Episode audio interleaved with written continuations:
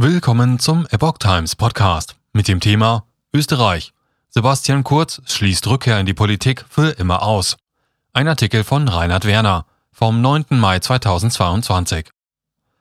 Der bevorstehende Auftritt von Österreichs Ex-Kanzler Sebastian Kurz beim ÖVP-Parteitag in Graz hat Gerüchte über eine mögliche Rückkehr in die Politik genährt. Dieser erteilte Kurz nun eine endgültige Absage. Im Ukraine-Krieg glaubt er an eine Verhandlungslösung. Obwohl er erst 35 Jahre alt ist, blickt Österreichs Ex-Kanzler Sebastian Kurz auf eine bewegte Vergangenheit zurück. Staatssekretär für Integration, Außenminister, Bundeskanzler. Alle diese Ämter hatte er bereits inne. Im Oktober 2021 räumte er seinen Posten nach Korruptionsvorwürfen. Dass Kurz, der mittlerweile als Global Strategist für US-Milliardär Peter Thiel tätig ist, am kommenden Wochenende den Parteitag der ÖVP in Graz besuchen wird, hatte Rückkehrgerüchte in die Politik befeuert. Im Interview mit der Kronenzeitung erteilte Kurz diesen nun eine endgültige Absage. Sebastian Kurz hatte nie das Ziel, als Politiker in Pension zu gehen.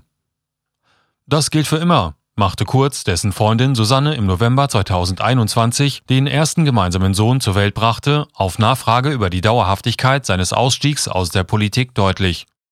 Eine Rückkehr schließe ich dauerhaft aus, sagte er.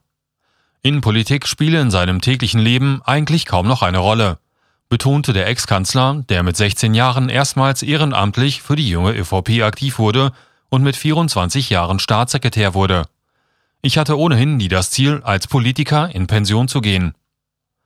Geopolitische Entwicklungen verfolge er jedoch nach wie vor beruflich und aus Interesse sehr intensiv. Kurz, der schon in seiner Zeit als Politiker sowohl in die Ukraine als auch nach Russland Gesprächskanäle gepflegt hatte, seien nach wie vor im Kontakt mit Vertretern beider Seiten. Trotz der derzeitigen Eskalation, die noch mehr und Zerstörung gebracht habe, glaubt Kurz daran, dass es am Ende zu einer Verhandlungslösung kommen werde. Die Situation ist eine sehr verfahrene, aber letztendlich endet jeder Krieg irgendwann mit Verhandlungen. Wir müssen die Hoffnung haben, dass das Blutvergießen bald ein Ende hat. So kurz keine Entschuldigung bei als A. bezeichneten Mitterlehner. Was die Situation seiner Partei anbelangt, die ÖVP ist in Umfragen mittlerweile auf nur noch 23 bis 24 Prozent und damit hinter den Sozialdemokraten zurückgefallen, will Kurz auf Zurufe vom Muppet-Balkon verzichten, wie er sagt. Eine Entschuldigung bei seinem Vorgänger Reinhold Mitterlehner, den Kurz in einem der im Vorjahr enthüllten Chats zwischen ihm und seinen Vertrauten mit einem unfältigen Ausdruck bedacht haben soll, hält der Ex-Kanzler nicht für erforderlich. In meinem Leben hat Reinhold Mitterlehner nicht die Relevanz, die ich anscheinend in seinem habe. Ich glaube, wir sind uns wechselseitig wenig schuldig geblieben. Und genauso wie ich zu Wolfgang Schüssel, Andreas Koll, Willi Molterer, Sepp Pröll und Michael Spindelbegger nach wie vor ein sehr gutes Verhältnis habe, gibt es halt auch den einen oder anderen, mit dem ich jetzt nicht privat auf einen Kaffee gehen würde, sagte Kurz. Jeder, der nun in der ÖVP Verantwortung tragen würde, habe nicht nur die Pflicht, diese wahrzunehmen, sondern auch das Recht, seinen eigenen Weg zu gehen. Für die ÖVP sei jedoch Geschlossenheit besonders wichtig, um wieder auf die Erfolgsspur zu gelangen. Kultur der Verleumdung belastet Politik in Österreich.